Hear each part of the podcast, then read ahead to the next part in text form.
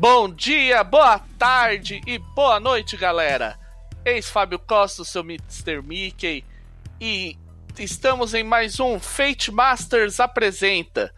Vamos falar hoje sobre um financiamento coletivo aí que vai agitar o submundo do RPG.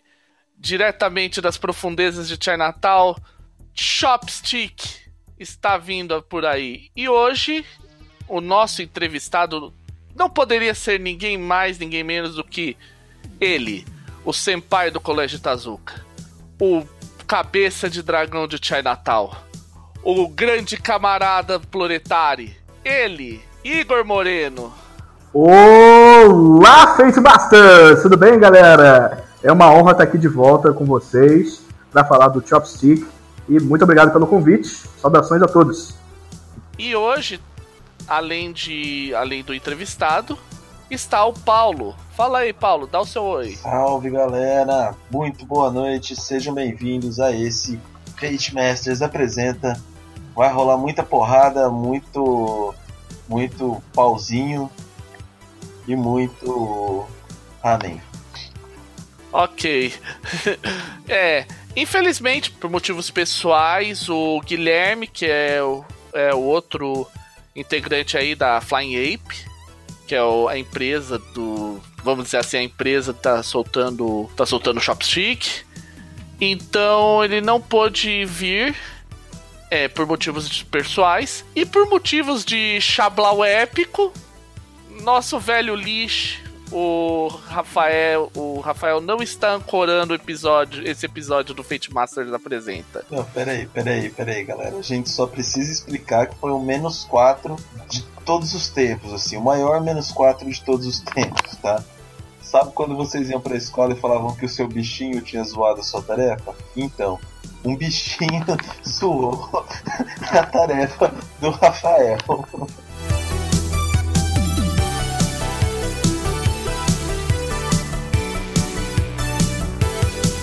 A gente vai começar a falar sobre o Shopstick, sobre o Igor, sobre os projetos dele. Mas antes aí, para quem não ouviu, porque o Igor já é da casa, a gente já falou com ele sobre Bukatsu. É isso aí. Um dos cenários aí dos desafiados do destino. E não, a gente não esqueceu de convidar outros desafiados. Aguardem.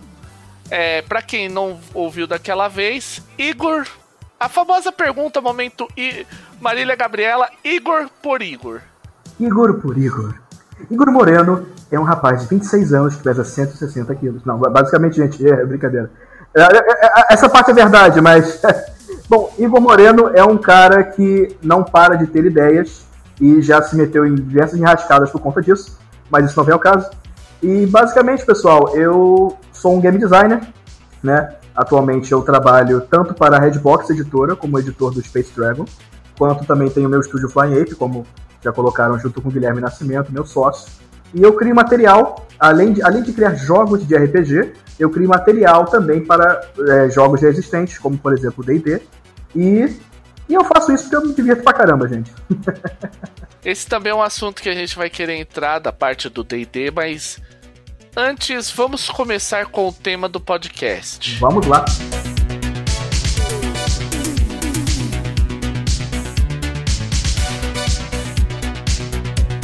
Vamos lá então.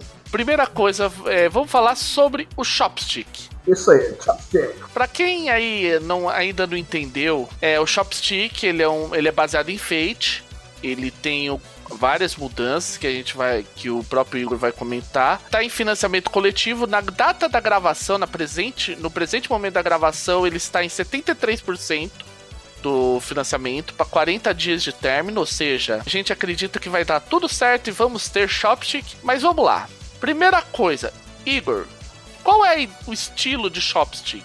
Bom, gente, o Chopstick ele tem a, a, a, premissa, né? Ele tem a ideia de emular aqueles filmes de, de, artes marciais que todo mundo já assistiu pelo menos uma vez, ou duas, ou 75 vezes na televisão, não é? Que se passa numa cidade, numa, numa cidade oriental, Pode ser Hong Kong, pode ser Tóquio, pode ser qualquer uma, uma dessas ambientações em que os geralmente os protagonistas estão lutando contra algum vilão, né, algum, alguma, algum mestre criminoso, seja a Yakuza, sejam as tríades chinesas, seja a máfia tailandesa, e eles vão ter que abrir o caminho né, por Chinatown, desferindo socos e pontapés e todas as suas proezas marciais de karatê, kung fu e muay thai para acabar com os vilões. Esse é o estilo cenário do Chopstick, bastante pancadaria em Chinatown.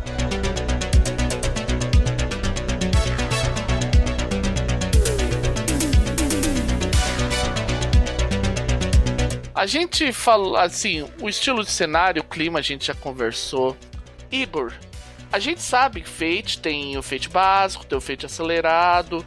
E tem muita gente que, assim, até pra, na comunidade Fate existe uma galera que é meio detratora do Fate acelerado, porque fala que é, é, o, é, é o problema do. É o que eu chamo de problema do 3DT. O que, particularmente para mim, isso também não é demérito nenhum. A pergunta é, por que, que você mandou, você fez o Shopstick em Fate acelerado e não em Fate básico, por exemplo? Foi algum. Qual é, a, é Você achou que a, ele era. Assim, qual. Teve algum objetivo ou simplesmente, ah, é, pareceu uma boa ideia na hora? Bom, é, primeiramente, assim, eu e Guilherme a gente começou a ter ideia do Chopstick já há uns anos atrás, foi lá em dois, final de 2011, começo de 2012. E aí nós começamos a tent até tentar fazer um sistema próprio para ele, né? Uh, pensamos ambientação e começamos a ter algumas ideias, mas nunca ia muito para frente, a gente ficava esbarrando. Será que isso vai ficar legal? Será que isso não vai? E até que saiu uh, finalmente a versão né, do, do Fate Core e o Fate acelerado, né? E eu comecei a ler aquele sistema, eu, puxa, isso aqui é muito parecido com o que a gente está tentando fazer pro Chopstick. Então, meio que por coincidência, uh, nós estávamos tentando fazer algo parecido bastante com o Fate acelerado. Então, assim que ele saiu, com licença aberta, principalmente, né? E depois também de nós jogarmos um pouco o Fate acelerado, né? Eu tinha só experiência com o Fate anteriormente pelo, por conta do Espírito do Século. E o que aconteceu foi que foi uma evolução natural, porque já, já era muito parecido. E a decisão de não utilizar o Fate básico, por exemplo, foi porque nas mesas de playtest a ação sempre foi bem desenfreada. É, foi bem. É sempre questão de resolução rápida para narrar logo a cena, falar como é que foi o golpe de Kung Fu. E eu acho que se eu utilizasse uh, o Fate básico, ele, ele poderia ficar um pouco detalhado demais para a proposta que é ser bastante ação. Por mais que o sistema do Fate básico também não seja nada de pesado, né? Acaba que, é, creio eu, não ficaria tão fluido quanto a proposta do jogo do Chopstick.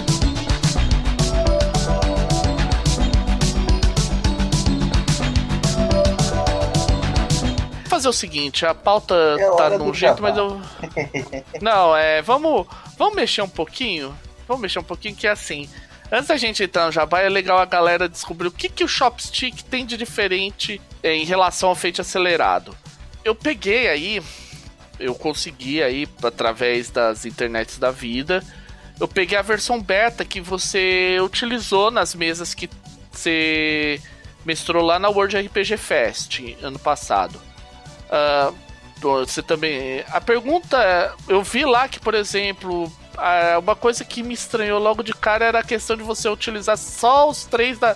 Três dados fate ao invés de quatro dados. Qual é assim, a motivação que você teve para utilizar? Porque na verdade não é nem que você utiliza dados fate, você utiliza D6, vamos dizer assim. É, são, são os dados orientais, né? Para o ouvinte, para poder, poder se situar melhor, os dados orientais são aqueles que talvez vocês já tenham visto ah, em alguma loja de 1,99, por exemplo, são aqueles dadinhos que o número 1 é enorme, pintado de vermelho, e o 4 também, também tem essa cor pintada de vermelho. Por que isso, gente? Porque em alguns jogos orientais, é, jogos de azar, né, principalmente populares na China, é, é, muito comum você utilizar esses dados porque eles têm algumas mecânicas específicas. Uh, o, o 1, por exemplo, é um coringa em certos jogos, o 4, ele é meio que é, como, como na, em algumas culturas orientais, a, o número 4, né, a, a pronúncia do número 4 é muito parecido ou igual à palavra morte, ele é meio sinal de azar. Então, em alguns jogos de azar, realmente, você rolar um 4 não é uma coisa boa. Por isso que esse 1 e esse 4 são marcados nesses dados. E quando nós começamos a pesquisar uh, para o Chopstick, né, nós quisemos fazer ele temático. O, o máximo de detalhes possível dentro tanto das mecânicas quanto do cenário, para que fizesse os jogadores se sentirem parte de Chinatown. né, pudessem adotar essa, esse cenário aí. Então, uma das coisas que a gente pesquisou foram os jogos né, que, que utilizam dados no, uh, em países orientais como China e Japão. Então, geralmente, geralmente o pessoal utilizava cinco dados. Né? Então nós pensamos, poxa, será que a gente consegue mudar, que, utilizar cinco dados no Fate? A gente até testou e tal, mas ficou um pouco excessivo, assim, era, demorava demais para ler os resultados. E aí nós chegamos aos três dados. Por quê? Nós optamos por não utilizar os quatro dados exatamente porque, já que nós estamos emulando um jogo de azar e o número 4 dá azar, você não vai querer rolar quatro dados exatamente. É um, um puta símbolo de azar aí, então não, não, não optamos por não fazer isso. Então, o que, que fizemos? Colocamos três dados apenas. Porém, tem algumas diferenças do, dos dados feitos padrão. Os dados feitos, por exemplo, dados feitos ou dados food, né? Tem dois lados com mais, dois lados com menos e dois lados neutros. Já nos dados orientais, nós fizemos uma coisa diferente. Uh, como são dados basicamente normais, o que muda é a indicação do 1 e o 4 vermelhos, basicamente é o seguinte: os 5 e 6 vão agir como mais um, vão ser como se fosse um sucesso. Uh, o 2 e o 3 são completamente neutros, né? Então, até aí, nada muito diferente do que você teria nos dados food, dado fate. O que acontece é quando você tira um 1 ou tira um 4. O 4 em si, ele é menos 1. Ele é, ele é o equivalente ao menos, né? No, no dado fate. Então, embora você tenha três dados apenas, você tem menos chance de conseguir um, um menos, né? Porque só existe um lado com menos dos dados. Porém, a grande sacada que nós é o que nós mais gostamos desses dados é o resultado 1, que ele vai servir como um coringa. Então, ele vai, quando você rolar os dados, se você tirar um 1, ele vai assumir o valor do, do maior resultado que você tem nos dados. Então, recapitulando, já que 5 ou 6 são um sucesso, se você tirar um 5, 5 e 1, esse 1 vai assumir o valor de um 5 e vai virar mais um sucesso, mais, vai virar mais um para você. E se você tirar, por exemplo, 4, 4, 1, aí você se deu mal, meu querido, porque aí vai, você vai ter menos 3. Uh, oh, Igor, e aproveitando, você chegou a perceber se isso, além de dar esse, esse flavor legal pra, pra mesa de, do ar oriental e tal, se isso chegou a desequilibrar de alguma forma? Se mudou alguma forma assim, tirando a óbvia, porque você tirou um dado você chegou a perceber que ele chega, digamos assim, ele mudou a distribuição, tornou o jogo mais imprevisível, mais previsível, mais rápido? Mudando principalmente com, com a questão do dado Coringa, né? É, ele, ele muda um pouco a, a tendência do, do, da rolagem do Fate, que é, a tendência é você zerar, você chegar ao mais zero, né? Uhum. No Chopstick, essa tendência muda para mais um ou mais dois. Então é muito mais fácil você ter sucessos uh, maiores, né, resultados mais fantásticos do que você teria no Fate padrão. Então nós aproveitamos isso e incorporamos isso no jogo para que os personagens tivessem realmente aquela capacidade de astros de filmes de artes marciais, né, de lutar com 15 capangas ao mesmo tempo, sair voando por aí, dependendo do estilo de jogo.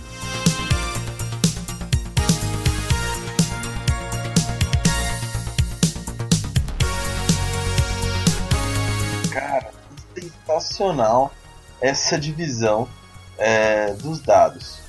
Mas como que vai funcionar esse outro esqueminha de apostas aí? Bom, uma, uma outra mecânica que nós incluímos no, no Chopstick foram as apostas, né? A gente pensou, não, já, já, estamos tentando emular um jogo de azar, por que não, por que não fazer o, o, o trabalho todo e botar um jogo de azar na mesa? Então, o que, que acontece? É, nós bolamos um sistema de apostas que é o seguinte: primeiramente, só para explicar um pouquinho, Uh, novamente, por uma, por uma, simples questão temática, uh, as, os pontos de destino no Chopstick são chamados de moedas da sorte. Qual o motivo disso, gente? Porque nós pesquisando, né, durante o desenvolvimento do jogo, nós pesquisamos e descobrimos uma coisa muito curiosa, que as moedas uh, de 5 ienes, né, no Japão, por exemplo, é, elas... É, 5 ienes na língua japonesa é pronunciado goen, né? Eu, claro, não falo japonês, mas creio que seja pronunciado mais ou menos assim. E uma curiosidade é que a palavra Goen, né, homófona, né, se pronuncia exatamente igual, significa destino. Então, foi bem temático, assim, foi bem, bem é, acertado. Foi bem interessante. Foi bem legal. E pesquisando mais a fundo ainda, nós descobrimos também que Uh, na China também, antiga, o pessoal utilizava moedas uh, para cerimônias relacionadas à boa sorte, e por aí vai. Foi, foi se esclarecendo a questão e nós optamos por rebatizar como moedas da sorte. É, é apenas uma, um, um, rebatismo assim, mas que tem a ver com as apostas. O que acontece? Uh, nós vimos que, às vezes, né, é, o, o, jogador, quando, quando quer ter um resultado muito bom, ele tem que gastar bastante pontos de destino ou moedas da sorte, né? Para invocar os aspectos, né? Utilizar também as, as façanhas deles, né? Mas em geral utilizar aspectos. Nós pensamos, nossa, é, vamos tentar fazer uma coisa que possa beneficiar tanto o jogador que quer ter um resultado bom, quanto o resto da mesa, para que todos sintam-se parte da, da criação coletiva da história. Como funcionam as apostas? Uh, em, em, determinados momentos do jogo, geralmente duas vezes por jogo, um jogador pode escolher abrir apostas. O que, que significa isso? Ele rola os dados com um copo de dados. Inclusive no, no financiamento coletivo, o nível de cabeça do dragão vai trazer o copinho de dados para você rolar. Ele rola, ele rola secreto os dados. Então, com os três dados do Chopstick, você pode ter um resultado de menos 3 até mais 3. Como é que funciona? Os outros jogadores da mesa podem apostar em qual resultado vai cair nos dados, de menos 3 até mais 3. Como é que funciona a questão de acertar ou não? Eles não precisam pagar nenhuma moeda para isso. Essa aposta é gratuita, é só uma, um bônus, assim, né? Então o que acontece? Se alguém acertar o resultado nos dados, os, uh, o degrau de sucesso do, do, do jogador que, que abriu a aposta é imediatamente aumentado em um. Então vamos dizer, por exemplo, que eu joguei, rolei meus dados, eu tirei mais dois. Né? Isso seria, por exemplo, suficiente para eu ter um sucesso na minha rolagem, claro, somando abordagens e tal. E vamos dizer que isso foi uma aposta, né? E que um de vocês, por exemplo, apostou em mais dois. O que que acontece? Não só vocês ganham do mestre, né? Algumas moedas da sorte extra para utilizar em mesa, ou seja, esse é o benefício para quem aposta como eu, que normalmente teria um sucesso, automaticamente consigo um sucesso com estilo. Massa, mas e se você perder a aposta? Se você perder a aposta, nada muda. Ninguém perde no caso. Interessante isso. Bem interessante. É claro, só é possível fazer algumas vezes por jogo, senão ficaria fazendo isso para sempre.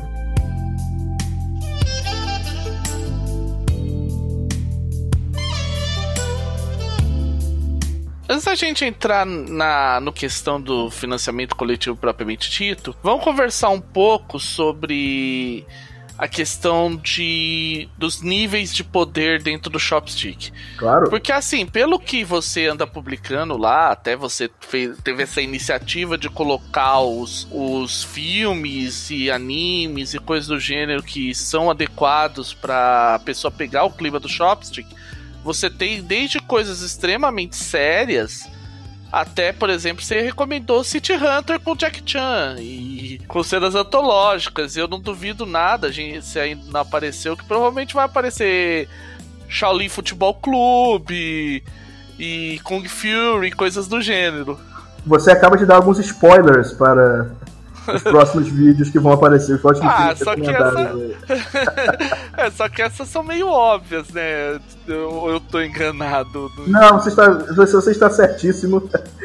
e como é que funciona isso? Uh, originalmente, quando o Guilherme e eu começamos a ter a ideia do Chopstick, nós nos baseamos num filme chamado Dragon Tiger Gate. Inclusive foi um dos que nós recomendamos logo no comecinho uh, dessa iniciativa aí de, de filmes para o pessoal assistir. O Dragon Tiger Gate é um filme completamente uh, wireful. O que é wireful? Aqueles filmes de Kung Fu que você vê que o pessoal tá usando cabos, sabe? O pessoal sai voando, escala muro. Perfeito, cara. Perfeito. Derruba helicóptero, esse tipo de coisa. Vocês sabem. Vocês já viram filmes assim? É o que a gente conhece aqui no ocidente de Wuxia, né? Aqueles coisa bem mesmo absurda, Kung Fusão. É, tem, tem, tem, uma diferença entre o Wuxia e o Wirefu. Assim, geralmente o Wuxia é o Wirefu, mas o, o, o, estilo do Wuxia geralmente é histórico. Ele se passa mais na China Imperial, tem toda uma questão geralmente de drama, não é? É claro, tem aqueles escrachados como Kung Fusão, né? Mas em geral ele não ele não ele não ele não cruza com os, os filmes de Kung Fu modernos, o, o Wuxia, né? Mas a, a, a base dos, efeitos, dos efeitos especiais é a mesma. Então, nós tivemos a ideia baseada nesse filme Dragon Tiger Gate, que é totalmente assim. Né? Ele é um filme, claro, ele é um, um pouco mais sério, mas ele é viajado nessa questão de pancadaria. Então, nós inicialmente começamos a fazer o Chopstick dessa forma. Só que, como, claro, nós começamos a pesquisar mais e mais para o projeto, né, principalmente assistindo filmes de como é que funcionam as tríades, como é que é dentro da Yakuza, e a, e a máfia tailandesa, e tal, nós começamos a assistir diversas obras que não tinham só a ver com as artes marciais, principalmente. Então, começamos a ver diversos outros filmes, às vezes até de ação também, mas que não tinham artes marciais, que re representavam também esse submundo do crime que nós quisemos retratar na nossa versão fictícia de Chinatown. Então, nós optamos por colocar três níveis de letalidade no jogo, até inspirados pelo, pelo por sistemas como, por exemplo, o Rastro de Cthulhu, que tem dois níveis, né? Tem o, o, o Pulp e o Purista. Nós optamos por fazer isso no Chopstick também. Então, nós temos três níveis. Que é o Grit, o Action e o Wireful. O Wireful é esse que a gente acabou de falar, né? Pessoal voando por aí e por aí vai. Uh, já o estilo Grit, ele é para representar como se fosse o nosso mundo mesmo.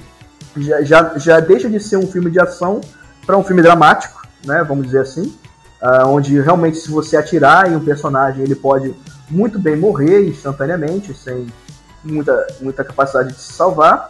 E temos também o estilo action, que é ele é o padrão, vamos dizer assim, do chopstick, ele é o meio termo. Ele é o que você está acostumado a assistir nos filmes, vamos dizer. Qualquer filme, por exemplo, do Jack Chan seria uh, um filme action, porque não tem tantos cabos, ele faz as próprias as próprias cenas de dublê, né? Então é realmente para valer. É porrada, só que mais bonitinha, assim. E aproveitando que você mencionou que a questão da diferença de Wirefu e Usha, você consegue visualizar, por exemplo, o Chopstick sendo usado como porta de entrada pro pessoal? Ah, a gente quer fazer uma campanha de Usha ou coisas do gênero.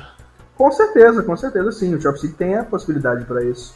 Até porque nós, uh, ao escrever o cenário, nós optamos por não dar nenhuma nenhuma, nenhuma nuance no cenário que que tornasse impossível você jogar isso é, nos tempos passados. Uh, vamos dizer que o máximo que nós temos aqui, uh, nas, nas, na, nas, próprias regras do Chopstick, são uh, menções a armas de fogo, por exemplo, não é?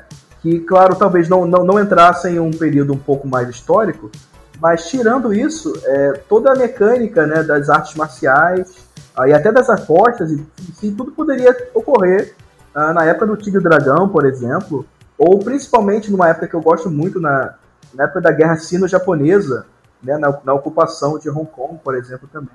Então é bem possível. Drunken Master. Com certeza. Clássico aí. Poderia jogar também muito, muito bem Ip Man aqui também. Super Sim, bem. eu tava pensando nele agora. Eu tava pensando justamente nele.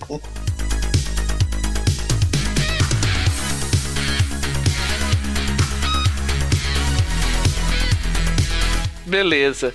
A gente já comentou bastante aí sobre o Shopstick, cenário, regras. Agora vamos falar da parte do jabá. Agora é a hora do jabá. Vamos falar um pouco sobre financiamento coletivo. A pergunta que eu tenho assim para fazer assim para você imediatamente é: o que, que você levou em consideração na hora de escolher o valor que você estipulou lá para bater a meta, que é 8 mil, e mais o tempo, que você colocou um tempo bem longo, de 60 dias desde que anunciou financiamento. Aí você, é, tipo, foi meio uma loteria, você já tinha uma ideia de custos, você deixou uma duração longa porque você tá esperando de repente, ah, vou dar duas viradas de mês pro pessoal limpar o cartão de crédito e poder cair matando. Você, qual foi as considerações na hora de decidir? Não, é isso que a gente quer. Bom, é, principalmente, né? Antes de, antes de pensar até em valores, nós, eu e Guilherme nós sentamos e começamos a orçar, né? Rodar a gráfica, ver também os fornecedores dos brindes, né?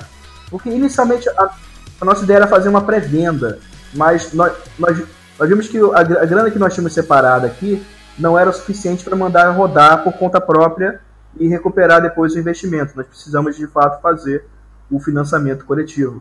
Então nós chegamos e vimos quanto nós poderíamos fazer, colocamos uma margem de segurança, né? E nós chegamos muito próximos a 8 mil. E 8, né? No, novamente puxando para a temática, 8 na China é um número de sorte. É o contrário do número 4. Então nós colocamos 8 mil para dar sorte. Beleza. E pelo jeito vai dar. Pelo andar da carruagem, vamos ter sorte aí, vamos ter chopstick. Com certeza, vamos ter Isso foi muito inter... Isso foi legal.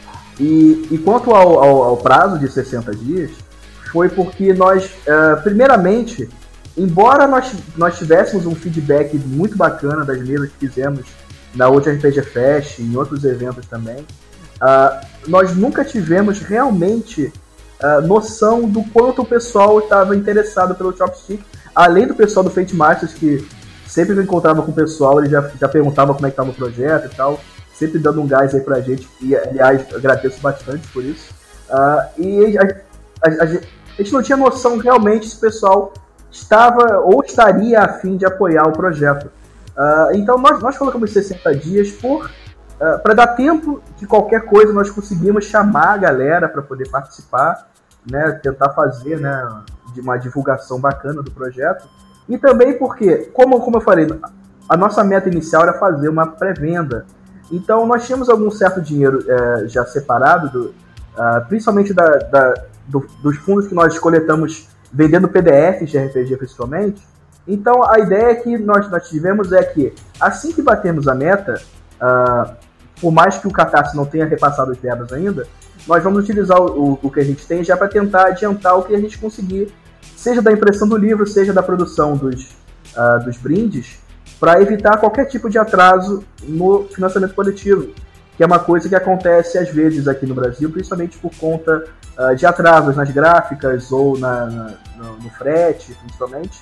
Então a gente quer tentar fazer o máximo possível para que assim que bater o, assim que fechar o financiamento, Chopstick já esteja sendo rodado aí para evitar qualquer tipo de atraso.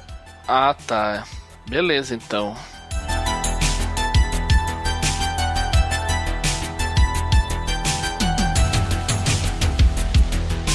Eu tô vendo aqui os esquemas de recompensa que estão lá no Catarse. Você quer dar uma, uma pincelada em como estão os valores das recompensas, ou pelo menos nos, eu tô vendo que tem muita coisa muito legal e eu tô vendo até que o pacote mais caro de, de financiamento, que é a cabeça de dragão, foi esgotado, cara. Que, que sucesso. Tô... Sim, sim. A gente, a gente ficou bem feliz e tal. Uh, basicamente, nós baseamos os níveis de apoio na estrutura das tríades, né? As sociedades secretas chinesas. Uh, então, por exemplo, nós temos o primeiro nível que é o Lanterna Azul, né? Que é o valor de 15 reais que o, o, apoiador recebe o PDF do Chopstick. Né?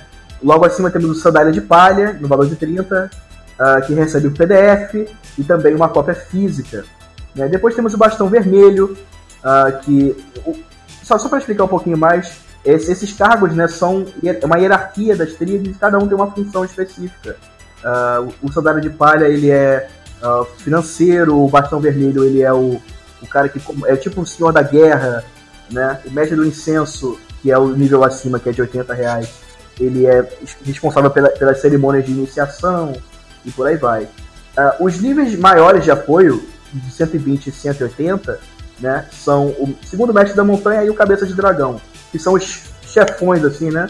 Se isso aqui fosse aqueles jogos de fliperama de bater no, no, no nos, nos, inimigos, eles seriam os chefões da fase, assim. O, o cabeça de dragão, né, é o cara que manda na tríade e tal, Uh, e no Chopstick, aqui no financiamento, o valor é de 180 reais, né, com diversas, diversos brindes, inclusive um kit de dados, um kit de moedas da sorte, uma, uma, uma toalha de mesa estilizada e por aí vai. Nós colocamos apenas 10 desse, até porque nós, nós queríamos ter certeza, claro, que nós conseguimos uh, é, rodar né, e produzir todos os, todos os brindes. E o Cabeça de Dragão, ele esgotou basicamente em dois dias. É, eu garanti o meu, meu cabeça de dragão lá. Tô ah, moleque! Ah, garoto! É o rapaz esperto! É o rapaz esperto! É, eu já, já falei. É aquela coisa, ocidental que domina o, o submundo do Mahjong. Com certeza. e até curioso foi o seguinte, né? Uh, embora ele tenha de fato esgotado em dois dias, é, o, algum, dos, algum dos apoios foram em, em boleto, então o catástrofe demora um pouquinho mais de tempo para processar. E teve um desses apoios que acabou não sendo concluído. Então eu, eu tinha umas três, quatro pessoas que estavam me mandando mensagem, me pentelhando ali. Quando, se, se, se abrir um cabeça de dragão, me avisa. Se abrir lá, me avisa que eu vou querer e tal. E o que, que aconteceu foi que realmente um dos apoios não entrou e aí vagou um cabeça de dragão. Só que eu não tive nem tempo de mandar mensagem para as pessoas e quando eu fui clicar já tinha saído. Caraca. Mas isso é a felicidade de qualquer financiamento coletivo, né, velho? Não, eu fiquei super feliz na hora, não tinha nem o que falar. É, a disputa no submundo foi intensa. Foi intensa. E, inclusive, né, o, o, o, segundo nível, né, que é o segundo mestre da montanha, é, ele tem 30 disponíveis e já foram 17 também. Então daqui a pouco ele também vai esgotar, né, creio eu, tomara. Uhul. Então, mas isso é muito legal que você vai receber aí, gente. Matriz de dossiê de personagem, que é a ficha do personagem. Mapa de Chinatown, guia de viagem, o playmat, as matrizes, os dados, as moedas da sorte. Ou seja, você vai ver que vai vir muita coisa interessante.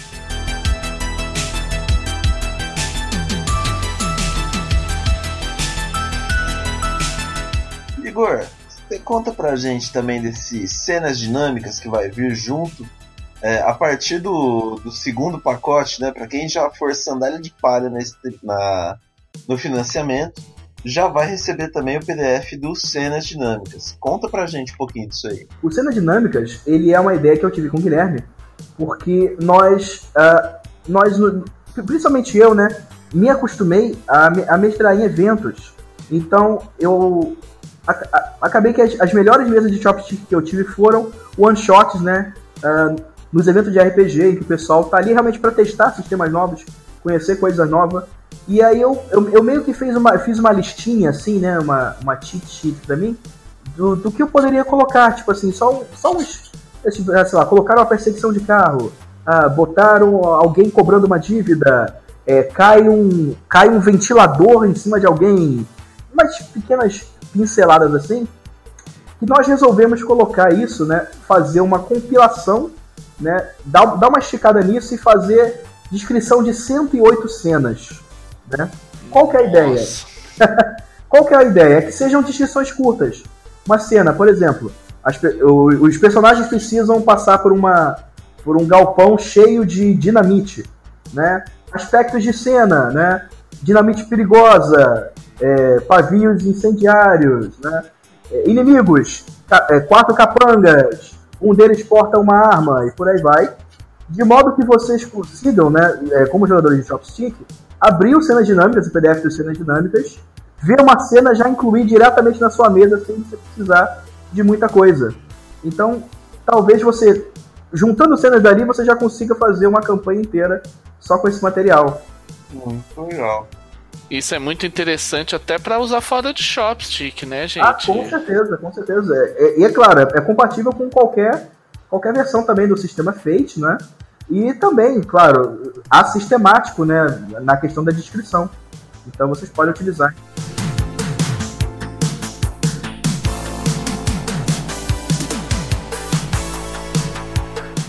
Agora, para encerrar essa parte do Shopstick, para a gente falar sobre outros projetos e tal, a pergunta óbvia é porque todo mundo vê esses RPGs, tipo a New Order soltando um monte de financiamento um atrás do outro, é Numenera, é The Strange, e veio a Solar com Fate, veio o Our Last Hope, veio o próprio Shopstick, e antes teve o Gamma Dragon, e teve, enfim, um monte de financiamento coletivo. No final das contas, Igor, é aquela pergunta: o cascalho que entra vale a pena? Bom, é, eu sinceramente eu não sei dizer ah, em questão do final do financiamento, né? Porque é o primeiro financiamento que eu organizo de fato. Então eu, eu nunca tive a experiência ainda de no final realmente ver se compensa você fazer o financiamento em questão monetária, né? Mas uma coisa que nós estabelecemos, eu e Guilherme estabelecemos no começo, foi que nós não queremos nenhum tipo de retorno realmente financeiro, retorno de lucro, com o financiamento do Chopstick. A nossa ideia é realmente angariar os fundos para poder lançar o jogo, né? E dali, realmente, né, claro, se nós conseguimos, conseguimos uma grana aí com a venda do jogo depois, com certeza será muito bem-vindo. Mas a ideia é realmente só o necessário para poder lançar uh, o chopstick. É claro que nós colocamos no, na, na, na, meta uma, uma margem de segurança, não é? Para que nós tivemos uma, tivéssemos uma capacidade de manobrar caso uh, os orçamentos variassem e por aí vai. Para não ficar com mico. É, não, com certeza, né? Evitar qualquer tipo de problema. Mas a nossa ideia não é ter lucro com esse financiamento. Então, até por, até por isso, a meta não é tão alta assim. Claro, existem, já, já teve financiamentos com metas menores, mas foi o que a gente conseguiu é, de mínimo, né? E também os, os, níveis de apoio não são tão altos assim. Mas vale lembrar, gente, só um, só um pequeno adendo, que é, nós não conseguimos colocar o frete junto uh, do, do valor do apoio. Então nós vamos botar isso depois, né? Quando nós formos enviar os livros, até porque nós, nós não temos como prever ainda como é que vai ser a pesagem final dos itens, né? Porque alguns dependem ainda de serem confeccionados e tal, não tem como estimar como é que vai ser o material final. Então o frete vai entrar depois.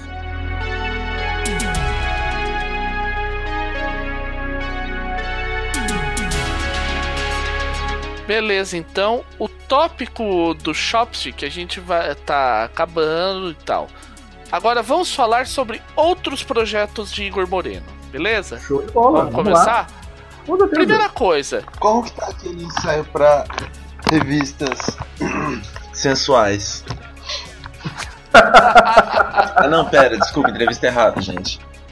Okay, Opa, perdão. Vamos lá, perdão. vamos lá. Ok, agora falando sério. Vamos lá.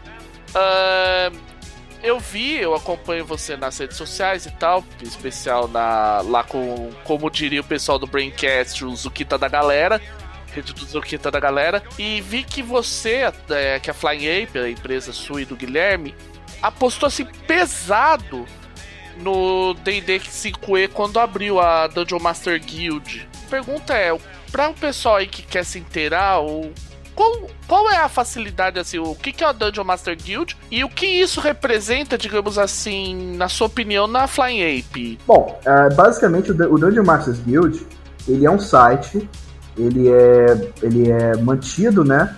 Ele, ele, ele, ele segue a estrutura daquele, da, da, do, do site de RPG, o RPG Now e o Drive Thru RPG, né? Que são já famosos, né? Na cena RPGística. E a ideia dele, ele é uma parceria tanto do pessoal da One Bookshelf, né, que mantém esse site, com, com a Wizards of the Coast, para que o pessoal possa criar né, material em PDF uh, ah, para D&D quinta edição e publique né, nesse canal oficial, tanto gratuitamente quanto também de forma paga. Então, o que aconteceu foi, né, o D&D quinta edição, ele foi liberado primeiramente em formato OGL, né, em licença aberta. Então, o que, que isso significa? Foi que nem aconteceu com o D&D terceira edição, uh, que eles liberaram um sistema para que as pessoas pudessem criar em cima dele, criar derivados, né, criar material para ele. Então é por isso que nós temos hoje, por exemplo, o Pathfinder, uh, o Tormenta RPG e outros RPGs que são baseados no sistema D20. Ah, então o que aconteceu? Além de você poder criar de forma independente, claro, qualquer material baseado no, no, no sistema de regras da quinta edição, a Wizards também colocou o Dungeon Masters Guild no ar para que você possa não só criar material de derivado, mas que os mestres possam criar também material utilizando cenários e personagens de propriedade da própria Wizards of the Coast. Então, antigamente você não poderia de maneira alguma criar um material citando Elminster, por exemplo, ou Forgotten Realms, ou até utilizar um Beholder, por exemplo, que é de propriedade intelectual exclusiva da Wizards. Então, agora com o Dungeons Masters Guild, já que ele é uma parceria, vamos dizer assim, né, entre você como criador e a própria Wizards, inclusive o que você vender lá é meio a meio, né, 50% vai para você, 50% para o pessoal do site, uh, então você pode muito bem escrever um artigo sobre Elminster e utilizar Forgotten Realms, uh, uh, Greyhawk, qualquer cenário de D&D nas suas criações. Então, quando, quando isso abriu, né, foi meio que tipo assim, né? Eu até postei uma foto no, no Facebook, né? De uma risada, risada maléfica, né? É, Wizards of the Coast libera D&D quinta edição. Porque basicamente nós, eu, eu, principalmente, né? O Guilherme, o Guilherme serve como meu, o meu homem do não. Quando eu começo a ficar muito louco e aloprar demais, ele fala, calma, vai devagar. ele é o cara, ele é o menos miga. Ele é o menos miga, é perfeito. eu vou mandar uma camisa, vou mandar fazer uma camisa para ele enviar lá para lá para Sorocaba, vou mandar, é menos mídia, vai ser perfeito. e aí, um, um dos meus exercícios mentais favoritos é ficar criando material aleatório uh, para sistemas de RPG. E um, um, um dos meus favoritos é o D&D Quinta Edição, pela, até pela facilidade que é criar material para esse sistema. Uh, então, assim que lançou, eu falei, puxa vida, eu posso ganhar dinheiro com isso! Olha que legal! Então, lo logo no primeiro dia, uh, primeiro dia eu tentei já mandar uh, material lá pro Dungeon Masters Guild. Eu diagramei e tal, que eu, eu, eu, já tinha um template né, que eu tinha feito, meio que clandestinamente aí pro, pro D&D Quinta Edição. E aí, agora eu podia finalmente botar de vez. Eu, uau, que bacana! E aí, o que, que aconteceu? Eu já enviei para lá, só que uma curiosidade foi que eu buguei o sistema do site. Eu, eu meio que fiz ele cair.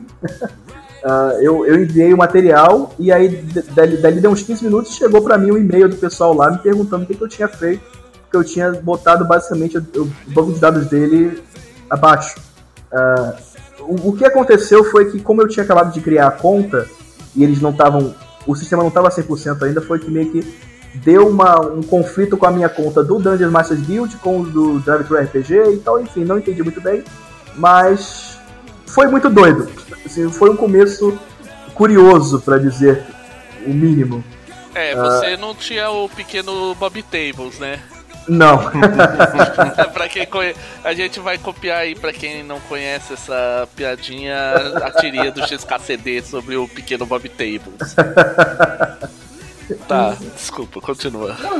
E aí o que aconteceu foi que, como esse, esse primeiro material ele, é, ele tinha uma produção bem bacana, porque eu já tinha uh, a, a mãe assim, de diagramar, né, no estilo da quinta edição e tal.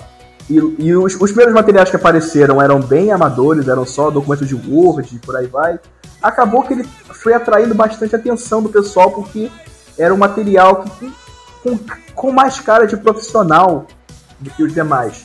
Hoje em dia, se vocês entrarem no, no DM Studio, vocês vão ver que tem muito mais material uh, profissional e tal. Mas eu, eu até abri aqui tal no para ver quantos downloads que tinha, já chegou a 600 downloads, né? E 27 dólares só em vendas desse desse primeiro material, que era um é só um monstrozinho, um kobold com uma, uma pistolinha assim, sabe? Uma parada bem bem tosca que eu fiz. E o pessoal já gostou bastante. Então eu pensei, nossa, o Dungeon Master Guild é o futuro, é o, o que eu quero fazer. então eu, eu, eu basicamente a cada semana ou cada duas semanas eu bolo algum material e coloco lá no Demis Guild naquele modo Pay What You Want, né? Pague quanto quiser. E é basicamente você deixa as pessoas baixarem material de graça, mas se elas quiserem, elas podem também pagar uh, o que elas acharem justo, né? Podem voltar a te dar alguns dólares por aquele material. Muito massa. Que inclusive, galera, é um modo de comércio aí que tem feito bastante sucesso lá fora, que a gente espera ver logo no cenário brasileiro aí. Ah, com certeza. Inclusive, lá no Games Guild, né, uh, existem... Quando você coloca material para download, eles te perguntam lá, tem, te dão opções de quais idiomas estão lá. Então, a seleção de idiomas tem inglês, francês, alemão, inclusive português. Então, a, a presença de material em português lá é bem forte.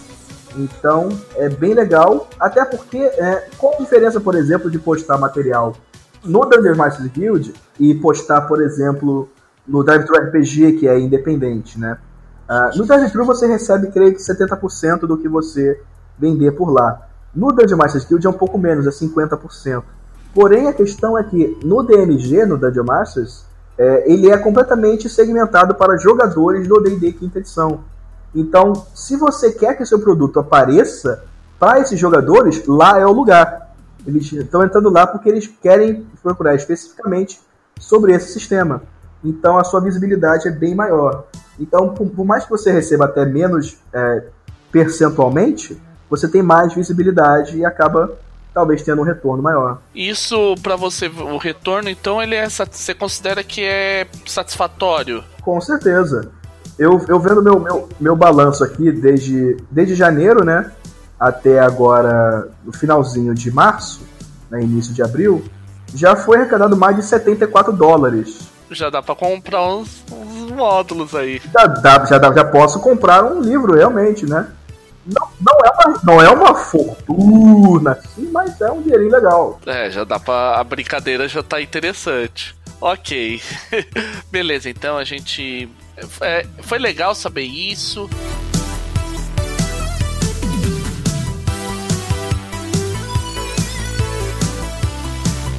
Vamos conversar agora sobre um outro financiamento coletivo aí. Que eu, esse, eu acho que foi um projeto pessoal seu, né? No, o Gamma Dragon. Ou ele tá ligado a Flying Ape? Não, o Gamma Dragon, na verdade, ele é um projeto do Ricardo Peraça, da, da Tragos Games, né? E já escreveu, por exemplo, o Tragoedia pro, pro Old Dragon, por exemplo. Uh, e eu entrei no projeto uh, mais como para dar uma força realmente no projeto até porque ele utiliza, uh, o Grama Dragon ele utiliza a base de regras do Space e do Old Dragon, né? Então eu para chamar a galera realmente a participar porque eu gostei muito do material. Uh, ele, tem uma, ele tem uma proposta de, uh, de emular o Gamma World, por exemplo, assim, né? vamos dizer, por exemplo, se o Old Dragon estaria pro D&D original, né? Da, da TSR, o Space Dragon estaria pro Metamorphosis Alpha e o Gamma Dragon estaria para o, né, o Gamma World, aquelas aventuras pós-apocalípticas, radioativas, com mutantes e tudo mais. Então a ideia do financiamento coletivo foi né, é, juntar os fundos para poder lançar o Gamma Dragon em PDF. Aham, uhum, entendi. E aí vem a pergunta, olha só. Assim, opina opinião mesmo, aí, ou até de repente você, porque você fez, você não quiser responder, fica de boa. É o seguinte, vamos lá. Você acha que, assim, a gente tem vários tipos de ambientes de RPG, alguns aqui no Brasil são mais populares, outros menos. Vide aí, por exemplo, o sucesso absurdo de Tormenta, de D&D e o talvez o não tão sucesso tão grande de outros de cenários, por exemplo, de estilo Cthulhu. Aí a pergunta, você acha que de repente no Brasil rola o pós-apocalíptico? Porque assim, é uma pergunta que eu me faço porque veio tá vindo Gamma Dragon, aí tem a iniciativa aí do pessoal do Pensamento Coletivo de trazer o Mutant Year Zero. É, você acha que tem espaço para esse tipo de de nicho do pós-apocalíptico? Porque se pensar bem, o, o esse pós-apocalíptico é um, quase um nicho do nicho. É, realmente, ele é uma, uma, uma, uma, uma ele tem uma diferença bem grande do que a gente está realmente acostumado a jogar. E eu, sinceramente, eu, eu não sei optar tanto assim. Uh, até porque, né, no caso né, do Gamma Dragon, a escolha de cenário não foi minha, né? Foi uma criação do, do Ricardo mesmo. Mas eu acho que. Eu posso dizer com certeza em relação ao Gamma Dragon. Eu acho que nesse caso ele tem um, um mercado legal, até porque ele serve como add-on, né, um adicional para quem já joga uh, o Old e o Space Dragon porque ele, ele abre mais uma oportunidade não só de um cenário pós-apocalíptico, como você inserir alguns elementos desse estilo, como por exemplo mutantes ou uh, como criar monstros né, diferenciados, que você pode aplicar na sua mesa de Old Dragon medieval ou na sua mesa sci-fi do Space Dragon. Então eu acho que por ele ter tanto a proposta de ser um cenário pós-apocalíptico, mas também ser utilizável em outras situações, ele tem um, um, público bacana aí, potencial. Ah, tá, legal. Porque isso também vem aquela coisa meio Dark Sun na cabeça, né? Ah, sim, com certeza. Com certeza. A questão é, é, é o buraco é muito mais embaixo no, no cenário como o Dama Dragon, por exemplo.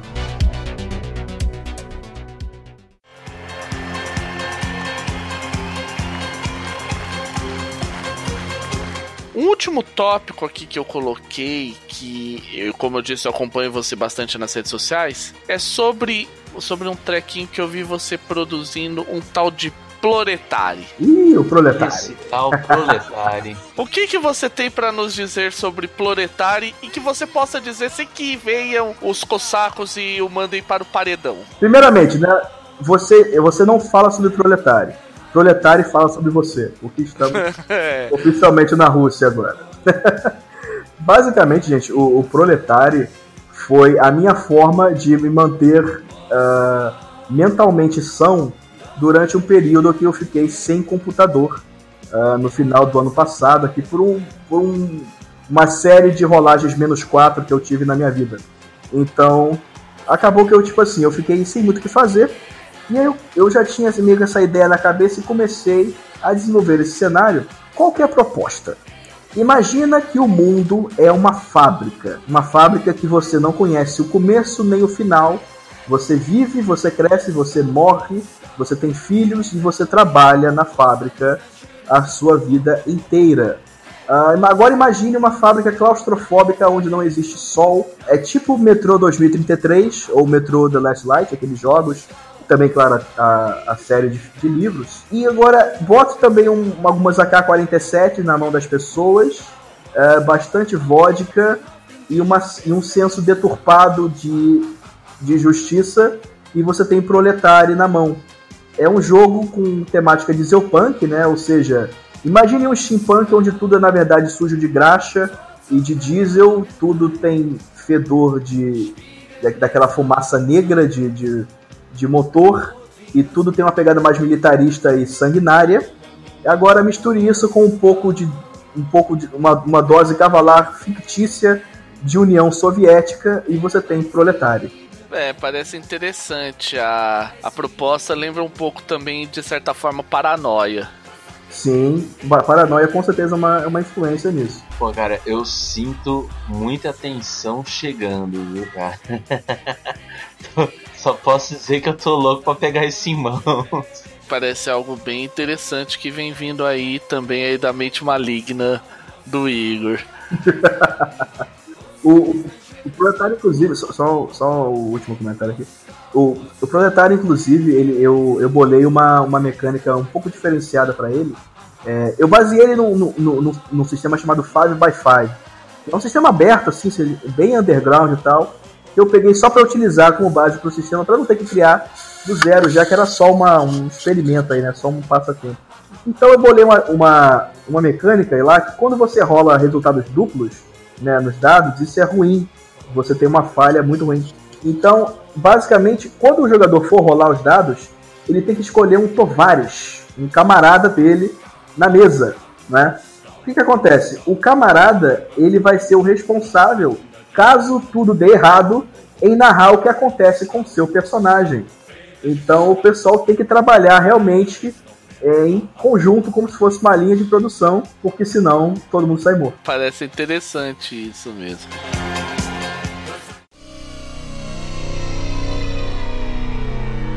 É, gente, vocês é, novamente, vocês estão vindo aí a Mente Maligna de Igor Moreno.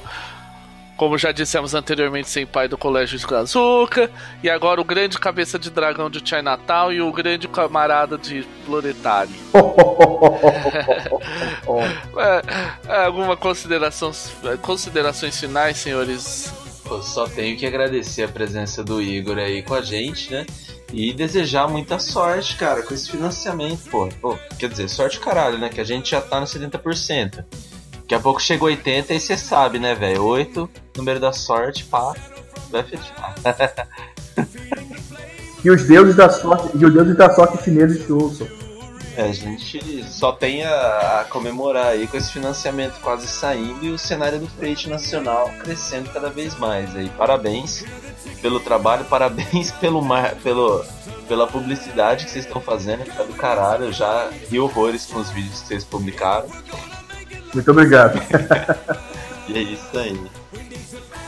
Eu também, Igor, eu tenho assim muito a agradecer que é, você aí tá escrevendo, é uma coisa que quem me conhece sabe que eu falo muito assim, o, o, pessoal vive reclamando, ah, o RPG tá morrendo, o RPG tá morrendo mas a galera não dá a cara a tapa, não faz as coisas acontecer e, e aí você olha, a gente olha você aí tá escrevendo, já vê aí Space Dragon, Bukatsu, Gamma Dragon, é, toda essa o agora Chopstick, Proletari, vem mais coisas por aí que eu que eu tô sabendo que você já fala, que a gente já conversou anteriormente aí oh, por fora.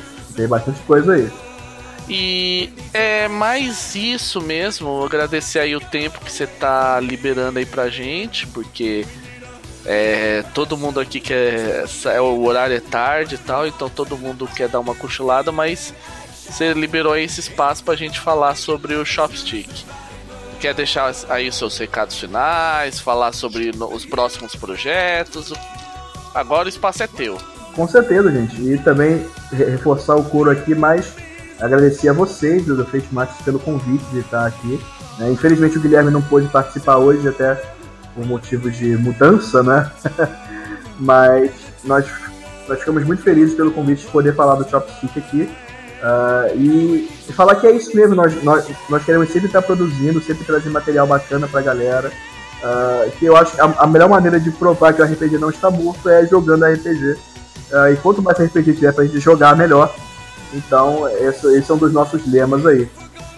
e eu, eu queria convidar o pessoal, né, pra dar, pra conferir, claro, o financiamento coletivo do Chopstick, né, quem sabe se interessar, se se interessar pelo projeto, dá uma apoiada aí, né, fazer o projeto acontecer. E também ajudar a bater as metas extras, né, para ver se a gente consegue material bacana aí, produzir mais PDFs do Chopstick, quem sabe até uma trilha sonora que nós temos a ideia de produzir aqui numa, numa meta extra, se atingirmos aqui o valor de 14 mil reais, por exemplo.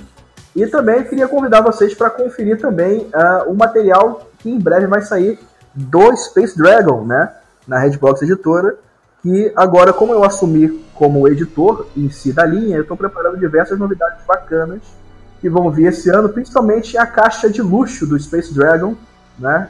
Caixa super linda aí, que vai vir com materiais lindos para vocês, que no tempo nós vamos poder revelar, mas convidar também para vocês darem uma olhada nisso aí. Beleza, então. É isso aí, valeu aí, Igor. Obrigado por, por pela paciência aí. Então por hoje, pessoal, a gente vai ficando por aqui e vai lá, o link para o financiamento coletivo vai estar tá no episódio catar.me barra pt barra shopstick e vamos financiar, vamos fazer vamos provar que nós somos true survivors aí da comunidade Fate. É isso aí, true survivors. Action! If you're é. gonna make me like a true survivor. Com a bênção de, dele, né? O, o Vitor Hasselhoff. o David Hasselhoff. E vamos fazer acontecer, né, gente? Porque como a gente vive dizendo no Fate Masters, quanto mais Fate, melhor. Bom dia, boa tarde, boa noite e tchau.